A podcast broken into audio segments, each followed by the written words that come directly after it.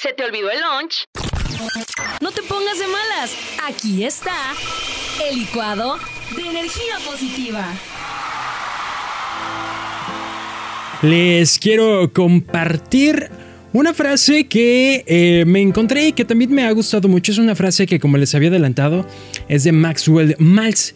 Maxwell Maltz eh, fue un reconocido cirujano plástico de la Universidad de Columbia por allá por los años 50 y empezó a darse cuenta de un patrón que seguían eh, sus pacientes, pues cuando les modificaba algún rastro de la cara, por ejemplo la nariz, les llevaba 21 días acostumbrarse de nuevo a su aspecto. Y la frase que quiero compartirte, que dijo justamente el señor Maxwell, es, la baja autoestima es como conducir por la vida con el freno de mano puesto. La baja autoestima es como conducir por la vida con el freno de mano puesto. No sé si tú conduzcas eh, o has conducido en alguna ocasión. Y tampoco sé si alguna vez eh, se te ha olvidado quitar el freno de mano. A mí sí me ha pasado.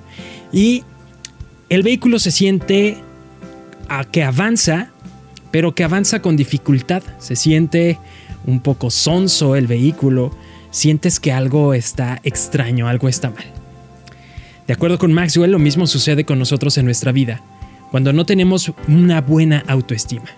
Cuando vamos por la vida con nuestra baja autoestima, es decir, cuando no nos amamos lo suficiente, cuando no nos estimamos a nosotros mismos lo suficiente, sentimos también que la vida es extraña que la vida es lenta, que la vida es dolorosa o que la vida no tiene sentido.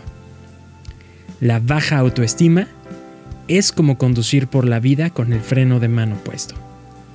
¿Y qué es lo que hay que hacer cuando vamos conduciendo con el freno de mano puesto? Pues hay que quitarlo. ¿Qué tienes que hacer tú si para este momento crees que estás conduciendo tu vida con el freno de mano, es decir, con baja autoestima?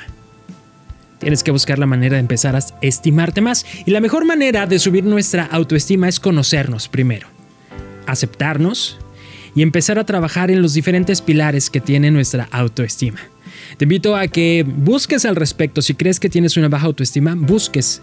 La verdad es que hay muy buen material elaborado por psicólogos profesionales que pueden ayudarte a reconstruir tu autoestima.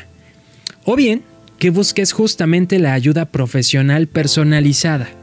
De manera que esas recomendaciones, esas tareas, esas actividades, pues vayan directamente enfocadas de acuerdo a lo que tú necesitas trabajar.